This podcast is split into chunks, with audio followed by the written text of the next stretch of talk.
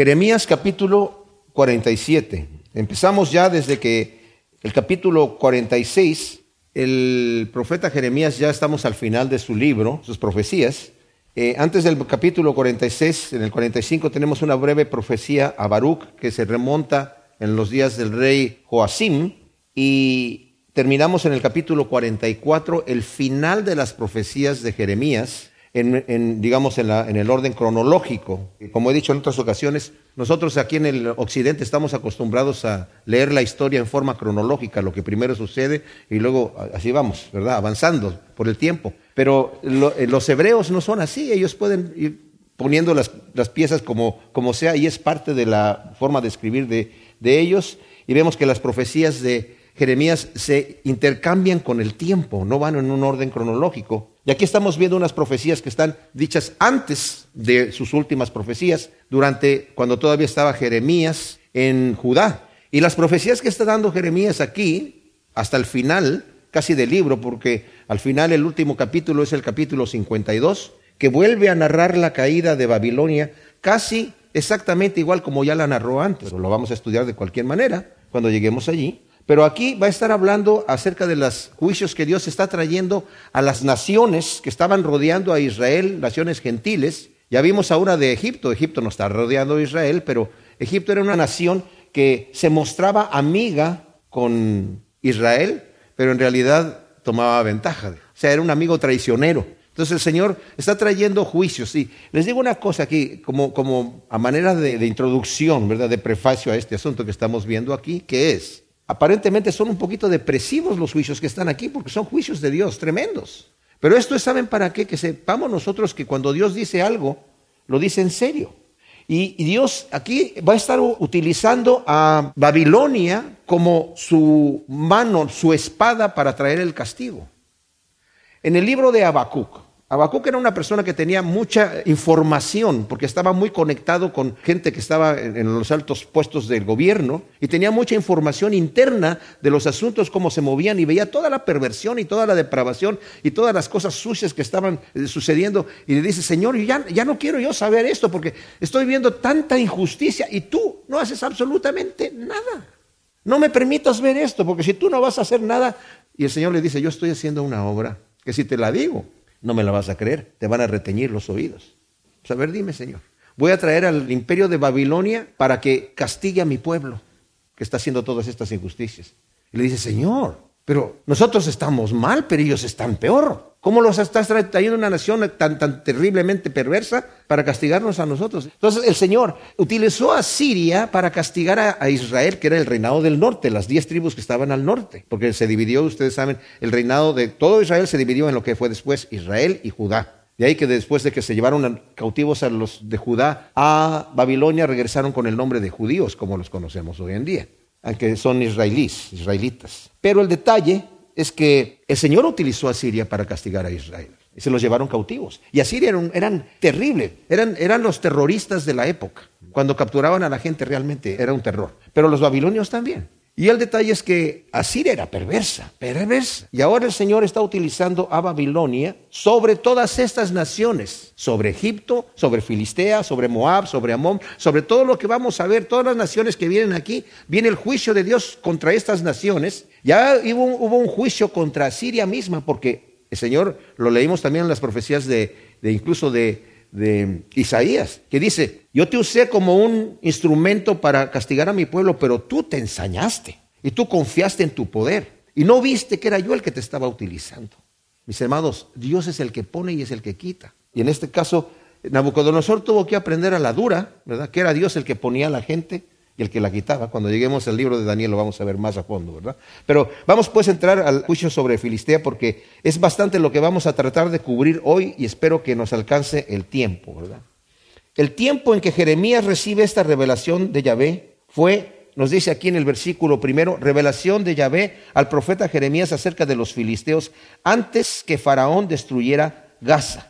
Se cree que es Faraón Necao, el mismo que fue a luchar contra eh, Asiria y tomó posesión de lo que era todo Siria para agrandar su imperio. Y en el proceso se cree que en ese tiempo es cuando llega, invade también allí a Filistea, pero no la destruye completamente. Solamente la invade y todo eso como que los, los hace vasallos, o sea que ellos tenían que estar pagando impuestos, pero hasta allí quedó, solamente para que gobernar el territorio. Entonces nos está diciendo, esta profecía es antes de que eso sucediera y se cree que fue cuando subió a ese, a ese asunto que mató al, al, rey Josías, que fue el padre del rey Joacim y también padre del rey Sedequías, ¿verdad? Porque estos dos reyes eran hermanos. Entonces, eso, antes de que eso sucediera, o sea, aquí la profecía no es acerca de la destrucción de Faraón Necao, sino de la destrucción que va a traer Nabucodonosor y eh, es una profecía terrible aquí, o sea, de, juicio completo. Entonces dice aquí, así dice Yahvé, he aquí aguas que se alzan del norte, ya son un torrente inundador que inunda la tierra y su plenitud. Las ciudades y los que en ellas habitan. Claman los hombres, se lamenta todo morador de la tierra por el galopar de sus caballos, por el alboroto de sus carros, por el estruendo de sus ruedas. Los padres ya sin fuerzas, ni siquiera miran por sus hijos. El ejército de Babilonia, mis amados, era un ejército imponente. Y nosotros sabemos que estaban acostumbrados estos pueblos a la guerra, ¿verdad? A tener confrontaciones fuertes. Los filisteos eran unos enemigos constantes de, Israel y estaban en guerra constante con los filisteos, con los, eh, el, pueblo de Israel. Pero cuando nos dice que las aguas que vienen del norte, está hablando del ejército de Babilonia que viene del norte, porque Faraón venía del sur, venía del otro lado, ¿verdad? De Egipto. Ya son un, torrente que está inundando y va arrasando, imponente, todas las ciudades y todos sus moradores. O sea, venía Babilonia arrasando con todo. Y este es el juicio que el Señor está trayendo sobre naciones que eran enemigas de Israel, que estaban totalmente aprovechándose, atacando a Israel todo el tiempo. Y esa ha sido la historia de Israel, mis amados. Por eso nosotros en nuestras reuniones de oración, la primera oración que tenemos como iglesia es oramos por la paz de Israel. En este momento, Israel está rodeado de naciones que lo aborrecen. Y eventualmente, como nos dice la profecía, van a hacer guerra y el Señor va a pelear por ellos, ¿verdad? Eso viene todavía en el futuro. Entonces, el ejército caldeo viene con tanto ímpetu que los ejércitos de las demás naciones ni siquiera se atreven a enfrentarlos. Solo pueden clamar y no, aterrados gritar ante el estrépito de galopar de los caballos, el alboroto de los carros y el estruendo de sus ruedas. O sea, se intimidaban tanto al ver este ejército tan potente. Tanto así que Faraón salió a pelear contra el ejército de, los caldeos y fue derrotado completamente, porque salió primero Nabucodonosor para tomar posesión de lo que había conquistado Faraón allá en Siria y en todos estos lugares allí. Entonces Faraón vino con todo su ejército. El ejército de Faraón, como lo vimos la vez pasada, cuando vimos la profecía de Egipto, era un ejército de mercenarios fuertes. Los egipcios no estaban en el ejército, estaban muy débiles los egipcios porque estaban muy acostumbrados a la vida muy fina. Entonces no había egipcios en el ejército, todos eran mercenarios del norte de África, ¿verdad? Y era gente que estaba muy eh, fuerte para la guerra, pero en ese tiempo perdieron miles y miles de hombres, ¿verdad? En esa guerra que tuvieron. Y después, cuando estaba ya Nabucodonosor rodeando a, Judá eh, para atacarla, vinieron los egipcios para ayudar a, los israelitas que estaban allí, al, ejército que estaba dentro de la ciudad, estaban sitiados. Y cuando Nabucodonosor se enteró de que estaban viniendo esta gente, ¿verdad? Se pararon de la ciudad, se fueron a, pelear con ellos. No querían que se les uniera el ejército de, de los judíos a los ejércitos de, egipcio, ¿verdad? Entonces se fueron a pelear con ellos y cuando vieron los egipcios que venía el ejército de Babilonia, corrieron y se regresaron, ya no pelearon. Entonces ya nunca más volvieron a pelear y al final los van a destruir, la profecía que vimos la vez pasada. Entonces se imaginan ustedes, los filisteos también tenían soldados de guerra, pero en este momento, con el ímpetu de los carros y los caballos y todo esto que están viendo, la gente ya, los, valientes se acabaron. Y dice aquí el, el versículo 3, por el galopar, dice, de los caballos, en el alboroto de sus carros, por el estruendo de sus ruedas. Los padres ya sin fuerzas ni siquiera miran por sus hijos. Es tal el terror que los padres ya sin fuerzas, de manera antinatural, ni siquiera miran por sus hijos que están siendo asesinados por los caldeos. Esto es está fuerte, porque un, padre, ¿verdad? Un padre, no, no, no, bueno, un padre que, que, sea por lo menos la mitad de padre, ¿verdad? No va a dejar que sus hijos les los toquen, sino va a arriesgar su propia vida para, que, para defender. Y aquí dice, los, los padres están sin fuerza ya, ni siquiera miran por sus hijos que salen corriendo por si pueden, ¿verdad? porque el día asolador le llega a Filistea. Y en Tiro y en Sidón se ha cortado hasta el último de sus defensas. Yahvé destruye a los filisteos y al resto de la costa de Caftor. O sea, la profecía predice el día de desolación que vendrá a Filistea y también a Tiro y Sidón, ciudades fenicias. Más adelante vamos a ver unos juicios de, Jeremías contra Tiro y Sidón, pero ellos más o menos se, se ayudaban los unos a los otros, ¿verdad? Se ayudaban los unos a los otros y por eso lo está incluyendo aquí. Porque el, día asolador llega a Filistea y ya los, los de Tiro y Sidón ya como que dijeron, no, no, te podemos ayudar. Ustedes nos ayudaron. Eh, Nabucodonosor trató, no, y no solamente trató, sino rodeó a los de Tiro y Sidón, a las ciudades para conquistarlas, pero eh, le costó trabajo, ¿verdad?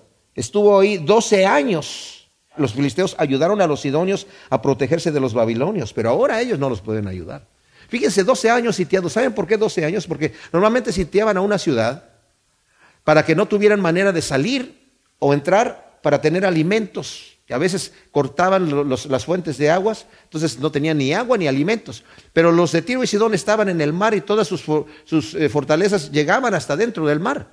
Entonces estaban comiendo y estaban tranquilos, o sea, no les faltaba nada. ¿verdad? Pero al final se cansaron y dijeron, no, ya este hombre creo que no se va a ir, ya tiene aquí 12 años. Entonces lo que hicieron fue que como, como los eran, eran eh, diestros, no podían atacarlos por, la, por, por, por, el mar, porque estos tenían una flota de, armamento eh, marino tremendo, ¿verdad? Entonces, mejor que la de los babilonios, ellos no tenían eso. Entonces, ellos con sus barcos se llevaron todos los bienes y mudaron todas las cosas a una isla que estaba enfrente, de manera que ya al final dijeron, ok, pues entren los babilonios y ya cuando entraron los babilonios no había nada pero arrasaron con la ciudad, pero no había nada. Pero en, este caso, eh, los filisteos estuvieron ayudando a los, a, los, de Tiro y Sidón a mover sus cosas, pero en este caso los de Tiro y Sidón no se regresan, no dicen, aquí no, aquí no va a pasar nada, ¿verdad? Entonces, los filisteos habían llegado a la isla de Caftor, digo, de la isla de Caftor, que es la isla de Creta, a establecerse en Palestina. Según Amós 9.7, ellos eran de allí y por peligros que tuvieron allí, otras guerras y otras cosas, y se mudaron a la costa que está enfrente y se establecieron en la costa del, mar Mediterráneo, ahí en, Palestina, y es ahí donde estaban en la región después de que fue de Judá. Y cuando llegó Josué para invadir allí, los de Judá no quisieron eh, totalmente derrotar a los filisteos como era la orden del Señor, sino que nada más los, los hicieron esclavos. Y el Señor dijo, como no los quisieron derrotar, ahora ellos van a estar como espinas en sus costados y no los van a poder echar nunca de ahí. Bueno, versículo 5 dice, Gaza está rapada, Ascalón reducida a silencio, hay remanente de gigantes. ¿Hasta cuándo os sajaréis? Ahora, Gaza está rapada, esto puede significar que está rapada en señal de duelo, porque la gente se rapaba en señal de duelo, o arrasada, o sea, rapada por los caldeos que la arrasaron completamente. Ascalón, otra de las ciudades importantes de los filisteos, está reducida ahí al silencio. Ahora, en algunos de ustedes dice eh, gente del valle, ¿verdad? Algunas de las, de, las, de las, versiones dice gente del valle. Aquí lo traduce la Biblia textual que estoy leyendo yo, remanente de gigantes. Y esto está sacado de la versión eh, Septuaginta, que se puede traducir de esas dos maneras, de cualquier manera, ¿verdad? ¿Hasta cuándo os sajaréis? ¿Esto qué quiere decir? Se cortaban las manos y se cortaban el cuerpo en señal también de duelo en señal de que, ay, mira lo que nos está pasando, y se cortaban. Eran, eran eh, prácticas eh, paganas que tenían esta gente, ¿verdad? Luego dice el versículo 6 y 7, ay, espada de Yahvé, ¿hasta cuándo no descansarás? Vuélvete a la vaina, descansa y estate quieta. ¿Cómo podrá estarse quieta cuando Yahvé la ha mandado? Cuando la ha destinado contra Ascalón y la costa del mar. Ahora, el clamor del versículo 6 se puede traducir de diferentes maneras y yo lo estuve leyendo en varias versiones de la Biblia. Algunas lo, lo tienen como eh, el clamor de desesperación de los filisteos que están diciendo, ¿verdad? Eh, donde dice, ay, remanente de, gigantes, ¿hasta cuándo sacaréis? Y gritaban, ay, espada de Yahvé, ¿hasta cuándo no descansarás? Puede ser esa una traducción. Y la otra puede ser que el mismo, el clamor de compasión de Jeremías al ver la terrible devastación y muertes de los filisteos. A pesar de que eran enemigos, de cualquier manera el profeta dice, oye, Señor, descansa ya, ¿verdad? La espada. Vamos a ver más adelante que en, la siguiente profecía que vamos a ver acerca de Moab. El mismo Jeremías gime por ver la destrucción que va a venir y el mismo Señor, el mismo Dios también gime porque Él no quiere destruir a la gente. Él no quiere la muerte del impío, como lo dicen en Ezequiel, en Ezequiel, ¿verdad? Entonces se puede traducir de esas dos formas. Pero el mismo profeta reconoce que no podrá detenerse, porque Yahvé la ha enviado. O sea, como el Señor la ha enviado, no se va a poder detener. Ahora, Jeremías capítulo 48. Aquí vemos la sentencia contra Moab. Esta profecía contra Moab, vamos a leer el primer versículo, dice, acerca de Moab, así dice Yahvé Sebaot, Dios de Israel, hay de Nebo arrasada, de Kiriataim avergonzada y conquistada, la altiva fortaleza ha sido derrotada y deshecha. Mis hermanos, mientras estamos estudiando estas profecías, como dije yo, como son, son bastante oscuras, en el sentido de que es un castigo, lo que debemos ver es la razón por la cual el Señor castiga a estas naciones. Y aquí vamos a ver que la nación de, Moab era un pueblo que era muy soberbio, muy soberbio, enemigo acérrimo de, Israel, aunque eran parientes, como vamos a ver un poquito más adelante. Esta profecía contra Moab es de la destrucción total que les va a venir por medio del ejército de Babilonia. Y si ustedes comparan la profecía de Isaías capítulo 15 y 16 a esta, son casi iguales. Nada más que la de Isaías 15 y 16, aunque son dos capítulos, es mucho más corta que esta, porque este capítulo tiene 47 versículos. Entonces, los dos capítulos de Isaías es más corta, pero está diciendo la misma situación. Algunos piensan que esa profecía de, Isaías se refería a otra invasión que tuvo eh, Moab por el año 715, eh, cuando Salmanasar, rey de Asiria, invadió y se llevó a mucha gente cautiva ahí.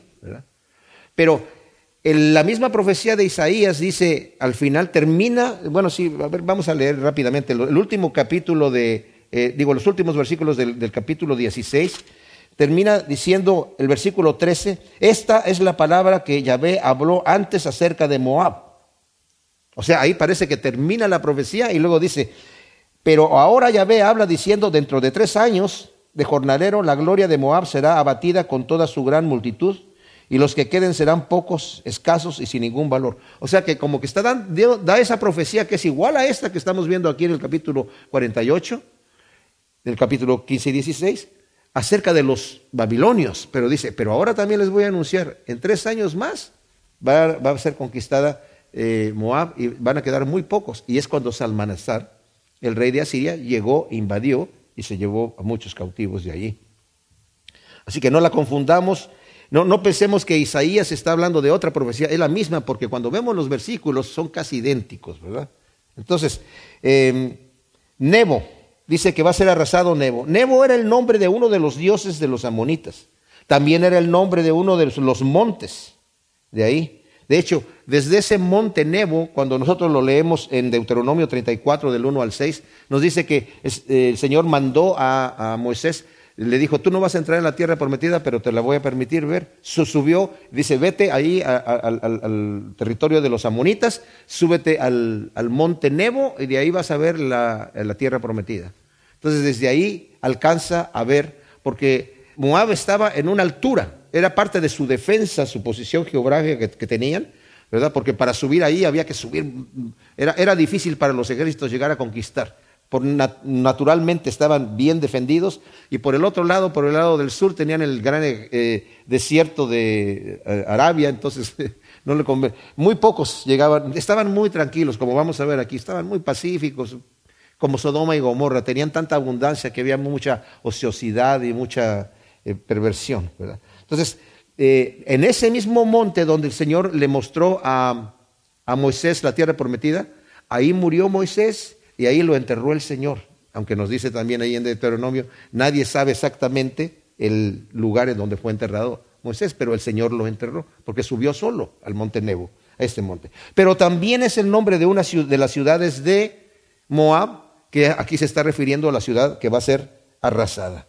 La altiva fortaleza, ¿verdad? Que esa, como les digo, esa, tenían esa posición geográfica privilegiada, va a ser arrasada. Ahora, eh, nos dice aquí el versículo 2, Moab no se alabará ya más en, Esbón, tramaban contra ella, vamos a destruirla como nación, oh Madmena, reducida hasta el silencio con la espada en pos de ti. Cuando leemos varias de las ciudades ahí, En algún punto nos vamos a brincar algún, hay un, eh, dos versículos que nos hablan de muchas de las ciudades y no necesitamos saber los nombres de las ciudades, pero eh, en cada lugar vamos a ver que está hablando como referencia a, a una ciudad eh, como forma poética, ¿verdad? Ahora, los moabitas eran descendientes de Lot. Ustedes saben que cuando Lot salió de Sodoma y Gomorra, los ángeles se lo llevaron, llevaron a su mujer, ¿verdad? Yo creo que un ángel agarró a las, dos hijas de Lot y el otro agarró a Lot y a su esposa y afuera, ¿verdad? Salieron corriendo. Pero después la mujer volteó y quiso regresar y se convirtió en estatua de sal. Sabemos que eso dice la escritura. Entonces quedaron las dos mujeres solas que eh, quisieron ir a una ciudad y eh, que, que les pidió Lot, ¿verdad? Y después se asustaron tanto que mejor se fueron al monte. Y las hijas dijeron, oye, nuestro padre, pensaron, somos los únicos sobrevivientes del planeta. Nuestro padre y nosotras dos. Dice, para conservar la humanidad, vamos a embriagar a nuestro padre. Y le dijo la mayor a la menor, yo me acuesto hoy con él esta noche y la siguiente noche te acuestas tú con él. Y dice la escritura, nos dice en Génesis que sus hijas embriagaron a su padre y se acostó la mayor primero con ella y luego la menor y él no, no, lo supo, estaba tan ebrio que no se dio cuenta.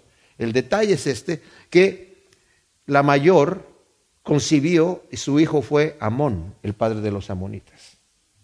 ¿verdad? Y la otra fue el padre de los moabitas. Estos eran, pues entonces, parientes, digamos, de, Israel. Eran... Y el Señor cuando entraron al territorio, porque también estaba el, territorio de Edom, que era el hermano de Jacob. Jacob después el Señor le cambió el nombre a Israel. El Señor les dijo, cuando entren a, poseer la tierra prometida, que ellos estaban allí en esa región, no toquen el territorio de Edom, ni el de Amón, ni el de Moab, porque esos son los di yo a los hijos de Lot, y el, otro es, el hermano de, Jacob, respeten, aunque no servían a Dios para nada. El Señor dice, respeten eso, ustedes tomen otra, otra situación ahí.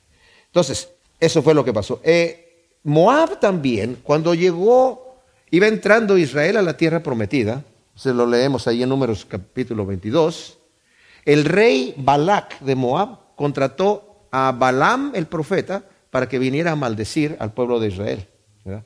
Y vemos que el este profeta quiso venir a maldecirlo, pero el Señor al final lo reprende y le dice, tú vas a decir lo que yo te diga, porque si no, Ok, sí, Señor, yo. Entonces al final termina bendiciéndolo, ¿verdad? Y no le permite que lo maldiga, pero este es, este es Moab, ¿verdad? Moab siempre estuvo en, en conflicto con Israel, siempre, siempre en conflicto, ¿verdad? Dice, Moab ya no se alabará más. El gran pecado de Moab era su soberbia. Fíjense, el versículo 29 y 30 dice, hemos tenido noticia de la soberbia de Moab, de su soberbia desmedida, de su arrogancia, de su orgullo e insolencia de su altivez de corazón. ¡Wow! Dice, va a ser reducida completamente al silencio. Esta es la profecía que el Señor está dando acerca de Moab. En el versículo 3 del capítulo 48, continúa Jeremías dándonos esta sentencia contra Moab, que como dije yo, era una nación vecina a Israel, hasta cierto punto protegida por el Señor porque les prohibió a los israelitas no la toquen cuando vayan a entrar a la tierra prometida, respétenla. Pero ellos siempre eh, estaban en conflicto con Israel. Vamos a ver más adelante que cuando Israel era atacada, ellos hacían fiesta. Y siempre quisieron de alguna manera tomar el territorio porque el rey Seón, cuando llegaron ellos y quisieron pasar por, eh, Edom, que estaba al sur de, Moab, estaba eh, Edom, Moab, y luego Seón y Madián al norte, ¿verdad? Quisieron pasar por, allí y los, los, los eh, edomitas les dijeron, no, no pueden pasar por aquí. Entonces salió el ejército ahí, como no podían tocar allí, dijeron, no, no vamos a, tocar ninguna cosa, nada más vamos a pasar directamente, no vamos ni a beber el agua. No, salió el ejército ahí. Y bueno, tuvieron que darle la vuelta. Y es ahí cuando el pueblo se rebeló nuevamente contra el, el, Señor y empezaron a murmurar y el Señor les dio un castiguito ahí, ¿verdad? Pero después le dieron la vuelta, rodearon también el territorio de Moab e iban a entrar por el territorio de Seón que estaba en medio. Seón era el, lugar que eh, este rey había conquistado parte del territorio de Moab y se los quitó. Entonces ya era del rey Seón. Y llegaron ahí los israelitas a decir, queremos pasar por aquí, no vamos a hacer nada. Y el rey salió con su ejército, ya no a impedirles el paso, como en el caso de Dom, sino a hacerles la guerra. Entonces el Señor les dio la victoria a Israel y tomaron ese territorio. Después Moab lo quiso recuperar, pero no tenía derecho de hacerlo, ¿verdad? Porque ya no era de ellos. Los israelitas se lo quitaron a, a, otro rey. Pero ese es otro detalle. Estoy hablando de esto para que veamos que los moabitas constantemente estaban en pugna con los israelitas. Y es algo que lo vamos a ver aquí, un parte del juicio que Dios les va a traer aquí. Entonces, versículo 3 dice, voz de clamor de Oronaim, asolamiento de, en grande solución, Moab ha sido destruida, sus pequeños prorrumpen en gritos, por la cuesta del Huid suben con llanto incesable, y por la bajada de Oronaim los enemigos oyen el clamor y el quebranto. Huid, y salvad vuestra vida y sed como el asno montés en el desierto. ¡Wow! Esto es tremendo. El gozo y, el orgullo de los moabitas, que como vimos era su gran soberbia que tenían, se va a convertir en llanto y alarido, de tal manera que hasta los niños pequeños prorrumpen en gritos ante la espada de los caldeos. Los caldeos, mis amados, no respetaban anciano, mujer, niño, nada. Arrasaban con todo. Lo que, lo que querían se lo llevaban cautivo y lo que no, los mataban ahí. ¿verdad? Y generalmente si había algo que valía la pena, lo mataban. O sea, yo no, me, no sé exactamente cómo escogían a la gente para llevársela, pero, el Señor ya les había dicho, los que huyan de la espada van a ir cautivos y los que no vayan cautivos van a terminar en pestilencia, van a terminar de alguna manera eh, eh, con el juicio del Señor, ¿verdad? Ahora, se gritan unos a otros, dicen, huyan al desierto como asnos monteses para salvar sus vidas.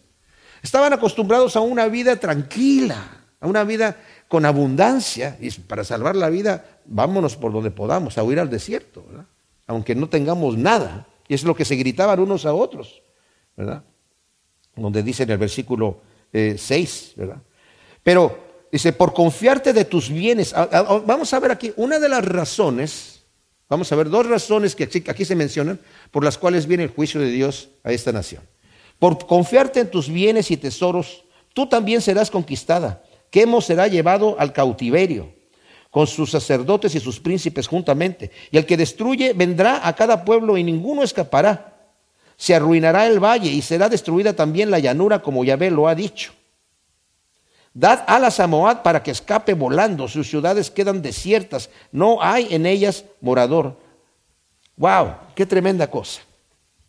Y el último versículo dice aquí, maldito el que haga la obra de Yahvé indolentemente, maldito el que retraiga su espada de derramar sangre. Es tremenda esta profecía. Dice aquí, por confiarte en tus bienes serás dejada en nada. Qué tremenda lección, ¿eh? Se estaban confiando en lo que ellos tenían, porque eran muy ricos, eran muy ricos. Eh, tenían mucha abundancia de ganado, ¿verdad? mucha abundancia de todo. Pero también es una tremenda lección porque el Señor nos dice en Mateo 16, eh, 26, ¿de qué le aprovecha al hombre si se gana todo el mundo y pierde su alma? Confiando en tus riquezas, en tus posesiones, ¿verdad? En vez de confiar en el Señor. Luego dice aquí, ¿verdad? Que Quemos va a ser llevada, dice el versículo 7, en cautiverio con sus sacerdotes y sus príncipes juntamente. Quemos era el principal dios de los moabitas. Tenían muchos dioses, eran politeístas. Pero él es llevado en cautiverio con sus sacerdotes y sus príncipes. Generalmente los dioses, estas estatuas que tenían, las hacían de oro, las hacían de plata, las, algo así. Y, era costumbre en la guerra que cuando conquistaban una, nación, ¿verdad? O destruían los dioses, o si valía la pena, si, si, valía el oro, la plata o lo que fuera, se lo llevaban, ¿verdad? Cautivo al dios, ¿verdad? Imagínense un dios que se puede llevar cautivo. Como Labán cuando sale a buscar a Jacob, ¿verdad? Porque se había huido ya con sus dos esposas, que eran hijas de Labán, porque Labán le estaba robando, ¿verdad? Todo el tiempo y estaban ya en conflicto. Entonces sale y le dice, ya cuando lo encuentra, está muy furioso y le dice, mira, no solamente, ah, porque Raquel se había llevado los dioses de su papá y los había escondido, ¿verdad? Entonces sale Labán y dice, no solamente es malo que te hayas ido y te hayas llevado a mis dos hijas, pero eran sus esposas y a mis nietos, no me dejaste ni besarlos. Pero lo que más me da coraje es que te robaste mis dioses. ¿Se imaginan ustedes un Dios que se lo puedan robar? bueno, Aquí se están llevando uno, ¿verdad? Al de los, al de los moabitas se lo están llevando. La destrucción será total, tal como Yahvé lo ha dicho. Y que la palabra de Dios, ¿verdad? Permanece para siempre, porque lo dice el versículo 8. Será destruida también la llanura como Yahvé lo ha dicho. Ninguno va a escapar. Ahora, cuando dice maldito el que haga la obra de Yahvé indolentemente, esto se está aplicando aquí, aquí, directamente a la espada de Babilonia que Dios ha enviado a aplicar el castigo como la rebelión de Saúl. Eh, miren esto, mis amados. El Señor está enviando a Babilonia a aplicar el castigo. Esto, esto no, no, es que el Señor le esté diciendo maldito en este momento a, Babilonia. No, no, no, no. Lo que pasa es que es una forma en, la que el profeta, de alguna manera, eh, poéticamente, eh, entre la poesía hebrea, ¿verdad? De que esto se va a cumplir se va a cumplir, como vimos en el, capítulo anterior, cuando dice, ¿hasta cuándo, espada de Yahvé? ¿Hasta cuándo vas a descansar? Vuélvete a la vaina. Dice, pero ¿cómo va a poder estarse quieta cuando Yahvé la ha enviado? Y aquí está diciendo, maldito el que haga la obra indolentemente, se está refiriendo a que Dios ha enviado a Babilonia a aplicar el castigo. Pero también el Señor un día envió a Saúl a destruir a Amalek, porque Amalek cuando venía el pueblo de Israel del, del desierto a la tierra prometida, salió sin que Israel lo hubiera provocado a atacar a los que venían atrás, que eran los ancianos y los niños. Y hubo una lucha contra Amalek, pero no fue destruido completamente. Y después, cuando ya el rey Saúl fue elegido rey, el Señor le ordenó, ve a Amalek y termina con todo, arrasa con todo Amalek. Y él perdonó a lo mejor de los ganados y no sé cuánto. Entonces el Señor le, dije, le dijo que había estado en rebelión. Por eso está diciendo aquí, maldito el que haga la obra del Señor indolentemente. Ahora, pero esto también se aplica, mis amados, a cualquier cosa que nosotros hacemos para Dios en el ministerio. Podemos estar haciendo la obra del Señor indolentemente, ¿verdad?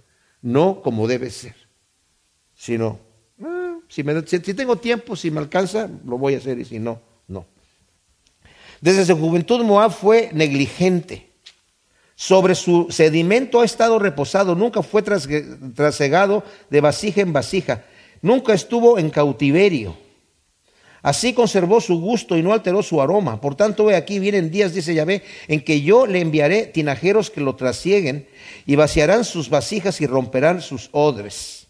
Entonces Moab se avergonzará de Quemos, como la casa de Israel se avergonzó de Betel, en quien confiaba. O sea, Moab ha estado reposado y tranquilo, como el vino, ¿verdad? Está diciendo, no ha sido pasado de vasija en vasija. Ahora, yo estuve viendo varios comentarios y yo no sé cómo se hace el vino, mucho menos cómo se hace en la época antigua, cómo se hacía. ¿verdad? Algunos comentaristas dicen es que cuando el vino ya está reposado y el sedimento queda ahí, hay que vaciarlo a otra tinaja más limpia, porque el vino queda más clarito, y después cuando se hace un sedimento ahí se vasa a la otra para que alcance su buque. Y otros comentaristas dicen, ah, el vino se tiene que quedar ahí reposando para que sea gañejo y, tome su, fuerza. Entonces, de cualquier manera que sea, eh, la comparación, nunca has tenido ningún disturbio, has estado tan tranquila, ¿verdad? Que tu, tu aroma y como has quedado, has quedado firme, ¿verdad? Pero ese olor ahora es pútrido, ese olor porque es, es, es, es malo. O sea, sigue tan malo como siempre, te has quedado allí, nadie te ha movido, como Sodoma y Gomorra, que vivían tranquilos, y había tanta abundancia eh, de, fruto de lo que tenían que como estaban ociosos, solamente tenían que alzar la mano para recoger el fruto, eh, se dedicaron a todo tipo de perversión. Dice, pero nunca estuviste en cautiverio, fuiste una ciudad muy tranquila.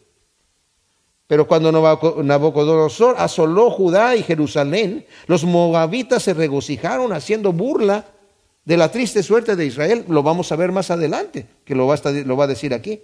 Tú te jactaste de Israel cuando estaba siendo tribulada.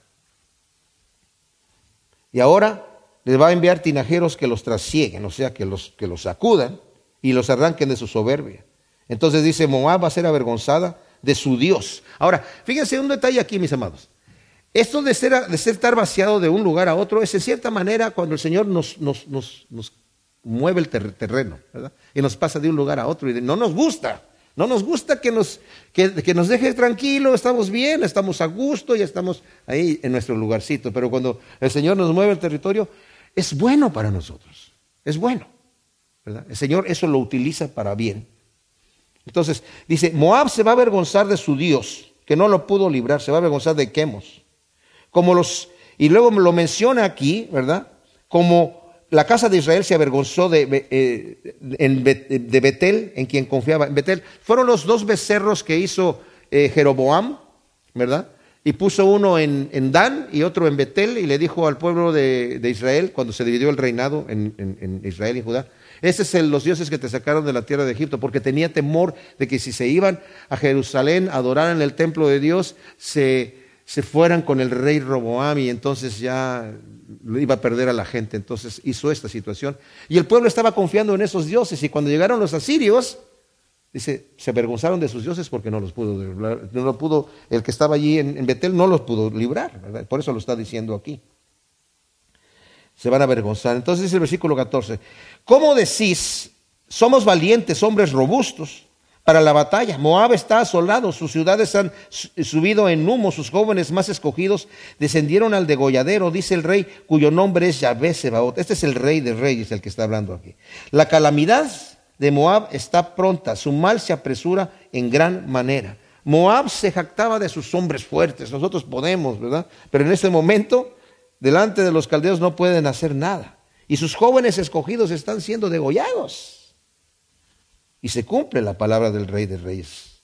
Dice el versículo 17, compadeceos de él todos los que lo rodeáis y todos los que conocéis su nombre, decid, ¿cómo fue quebrado el cetro fuerte, el bastón de majestad? desciende de tu gloria y siéntate sedienta, oh hija que habitas en Dibón, te está hablando a Moab, porque sube contra ti el destructor de Moab para destruir tus fortalezas. El profeta llama a los vecinos de Moab a compadecerse del castigo que están recibiendo allí, pero también les hace un llamado a, los moabitas a que se arrepientan de su orgullo y se humillen. Luego dice, Párate en el camino y observa, oh habitante de Aroer. Aroer estaba en una de las ciudades eh, lejanas de, Moab, a la orilla, ¿verdad? Pregunta al que huye y a la que escapa, ¿qué aconteció? Moab fue derrotado y desfallecido, lamentado y llorado, anunciado en el, eh, en el Arnón, que es un río que estaba ahí a la orilla de Moab, que Moab está arrasado, que la sentencia contra la llanura ha sido ejecutada, contra, y luego dice todas estas ciudades que no nos van a ayudar a conocerlas, nada más me las voy a saltar, ¿verdad? Y al final dice, contra todas las ciudades de la tierra de Moab, dice el versículo 24. Han arrancado el cuerno de Moab, su brazo está quebrado, dice Yahvé. O sea, los habitantes de las ciudades lejanas en Moab van a preguntar al que viene corriendo, ¿qué pasó? ¿Qué ha acontecido? Y van a gritar, Moab fue derrotado, ha desfallecido. Y luego el Señor llama a lamentarse nuevamente, a llorar, porque todo Moab es arrasado con todas sus ciudades. Y el cuerno, que quiere decir la fuerza, el poder de Moab, ha sido quebrantado. Lo dice el versículo 26 embriagadlo, quiso engrandecerse contra Yahvé, revuélquese Moab en su propio vómito y también él conviértase en objeto de burla. ¿No ha sido Israel objeto de burla para ti? Fíjense cómo ellos se burlaban de Israel. ¿Acaso has sido sorprendido con ladrones de cuantas veces hablas de él? Que cuantas veces hablas de él mueves despectivo la cabeza. Dejad las ciudades y habitad en peñascos, oh moradores de Moab. Sed como la paloma que anida al borde del precipicio. O sea, cuando dice embriagarlo de la copa de la ira de Yahvé, porque quiso engrandecerse contra Yahvé. En el, versículo, en capítulo 25, versículo 15 y 16 dice, van a beber la copa hasta los sedimentos, y es la copa de la ira del Señor, ¿verdad? La sentencia a que Moab eh, se revuelque en su propio vómito y llegue a ser objeto de burla es por haberse burlado de Israel cuando sufría alguna calamidad. Como si se dice, ¿acaso lo encontraste con ladrones? Como si se hubiera juntado con ladrones, como si que por algo malo que hizo estuviese sufriendo esa calamidad, ¿verdad? Israel. Y a veces sí era así.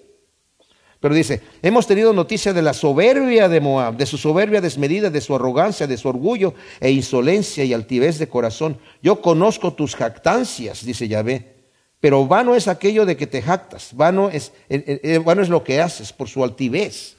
Proverbios 6, ¿verdad? Dice, seis cosas aborrece el Señor y la séptima es abominación. Y la primera que está son los ojos altivos, la que está en la lista, ¿verdad? Dios conoce la vana jactancia que, de Moab, pero va a ser humillada, completamente destruida. Por eso me lamento como Moab. Sobre Moab entero clamo y gimo por los hombres de Kir Ares, lloraré por ti más que por Jacer. Oh viña de Sibma, tus sarmientos pasaron sobre el mar, llegando hasta las aguas de Jacer sobre tu cosecha y tu vendimia ha caído el desolador. Y cesaron la alegría y el regocijo en las vegas de la tierra de Moab. Acabé con el vino de tus lagares, nadie los pisará con alborozo, porque el alborozo no será más alborozo. Ahora, Yahvé mismo se está lamentando aquí por la, destrucción de Moab, porque no le place a Dios castigar al, al impío, no le place. Pero su carácter de santo tiene que lidiar con el pecado. Ahora, Sima, Moab era famoso por su vino, era, era, era, el orgullo, ¿verdad? y Sima era como el lugar en donde eh, eh, se hacía el mejor vino, y dice, tus vidas van a ser transportadas a otro lugar, el regocijo de tu vendimia y de hacer el vino va a cesar por completo. Lo dice el versículo 34, desde donde clama Esbón hasta el Leale y hasta Haasa dieron su voz, de Soar hasta Oronaim, cual novilla de tres años, porque las aguas de Nimrim también serán asoladas. También haré que cesen en Moab, dice Yahvé, el que ofrece holocaustos en los altos y el que ofrece incienso eh, a sus dioses por eso mi corazón gime con voz de flauta por Moab, mi corazón gime con voz de flauta por los hombres de Kir Ares, por la abundancia adquirida, porque la abundancia adquirida se ha esfumado, toda cabeza está rapada y toda barba raída, y sobre toda mano hay sajaduras, y sobre todo lomo silicio, sobre todos los terrados de Moab, y en sus plazas hay lamentación por todas partes, porque he roto a Moab como vasija a la que nadie valora, dice Yahvé, lamentad como está quebrantado, como dio Moab la espalda avergonzada, y así será Moab motivo de burla y desaliento para todos sus vecinos. O sea, la soberbia que tenía se convierte en humillación, la vemos en este momento. Y también el Señor vuelve a llamar, lamentense por esta situación. Su soberbia, dice, ahí donde quemaban sus inciensos, aún en los terrados, dice, va a haber lamento, ya no va a haber nada de gozo, porque Dice, toda cabeza está rapada en señal de duelo, toda barba raída en señal de duelo, toda mano sajada en señal de duelo, sobre todo lomo hay silicio en señal de duelo. Wow. Es tremendo cuando el juicio de Dios viene, mis hermanos. No es un chiste, ¿verdad? Y en este caso es algo que tiene que hacer el Señor con una nación que era tan malvada y tan abusiva con eh, Israel. Porque así dice Yahvé, he aquí como águila se alabanza eh, sus alas extendidas contra Moab. Este es el ejército caldeo, se va a balanzar como águila sobre, sobre eh, Moab. Son tomadas las ciudades y las fortalezas conquistadas. Aquel día el corazón de los valientes de Moab será como el corazón de una parturienta. Moab será destruida hasta dejar de ser pueblo. ¡Wow! Porque se engrandeció contra Yahvé. Ahí está, mis amados. Se engrandeció contra Yahvé. Lo vuelve a repetir aquí. Que se ha jactado contra Yahvé. Terror, foso y trampa están sobre ti, oh morador de Moab, dice Yahvé. El que huya del terror caerá en el foso, el que salga del foso caerá en la trampa, porque hago que le llegue a Moab el año de su visitación, dice Yahvé. O sea, todas estas cosas van a venir sobre Moab por su soberbia, por su jactancia, por su rebeldía. Luego, donde dice, a la sombra de Esbón los fugitivos están sin fuerzas. Un fuego ha salido de Esbón, una llama de en medio de Seón que devora el extremo de Moab y la coronilla de los hijos de, eh, revoltosos. Esta es una profecía que también eh, aparece en números 21, 28, casi letra por letra, dada por Moisés acerca de lo que le iba a pasar después a Moab. La dice eh, Moisés en números 21, 28, ¿verdad? que es casi palabra por palabra lo que dice aquí. Y luego dice, ay de ti Moab, pereció el pueblo de Quemos, tus hijos marchan en cautiverio, tus hijas parten para el desierto. Y hasta donde vemos allí, decimos, qué tristeza, qué oscura está esta situación, qué terrible que vengan los juicios de Dios de esta manera. Mis amados, la palabra de Dios se cumple. Pero fíjense lo que dice el último versículo. Dice, en el postrero de los tiempos haré volver a los cautivos de Moab, dice Yahvé, hasta aquí la sentencia de Moab. O sea, Dios cuya misericordia es para siempre promete que en los postreros tiempos hará volver a los cautivos de Moab, como en Isaías 19 del 18 al 25, aunque vinieron profecías contra Siria, contra Egipto y contra otros pueblos, profecías de destrucción completa, dice, pero en los postreros tiempos van a estar todos juntos alabando al Señor y todos juntos van a servir. O sea, hay una restauración. Dios no castiga así a secas, sino Dios disciplina para que el pueblo se arrepienta Y al final del tiempo, como dice la escritura en Efesios, todas las cosas van a ser reunidas en Cristo Jesús. Él va a arreglar todas las cosas, mis hermanos. Esta concerniente a Moab es larga aquí, pero aquí termina. Y termina de forma consoladora, ¿verdad? Y termina con las palabras hasta aquí, la sentencia de Moab. Pero termina con un buen fin. ¿El fin cuál es el postrero tiempo aquí? Cuando el rey de reyes venga a reinar. Hasta entonces, porque dice, Moab va a dejar de ser pueblo. De ahí venía eh, Ruth, la moabita, ¿verdad? Porque era un lugar muy, había mucho, mucha abundancia y cuando había hambre, ¿verdad? Eh, Noemí con su esposo se fueron, su, familia y sus hijos se fueron allá a vivir a Moab. Ahí se casaron y después se murieron todos los hombres y nada más quedaron las mujeres y se regresó Ruth, la moabita, que está en la ascendencia de Cristo Jesús, ¿verdad? Pero, ¿conocen algún moabita hoy en día? Dejaron de ser pueblo. Pero al final dice el Señor, yo los voy a reunir nuevamente. ¿Cómo va a ser eso? No sabemos, pero el Señor lo ha prometido. Señor, gracias te damos por tu palabra. Ciertamente vemos, Señor, que tú eres un juez justo y cuando el hombre se revela contra ti, Señor, tú tienes que traer el castigo. Ahora nosotros, Señor, sabemos que todos nuestros pecados y nuestras rebeliones, de las cuales somos culpables, han sido puestas en Cristo Jesús y llevadas a la cruz del Calvario. Y Señor, nuestra, eh, todo nuestro eh, expediente ha quedado totalmente limpio, lavado en la sangre de Cristo. Y gracias te damos por eso, Señor. Y ahora confiamos en tus promesas. Te pedimos que nos lleves con bien, nos guíes y permitas que esto que hemos aprendido se siembre en nuestro corazón como semillas en buena tierra y produzcan su fruto al ciento por uno. Podamos nosotros meditar en esto, Señor en el nombre de Cristo Jesús. Amén.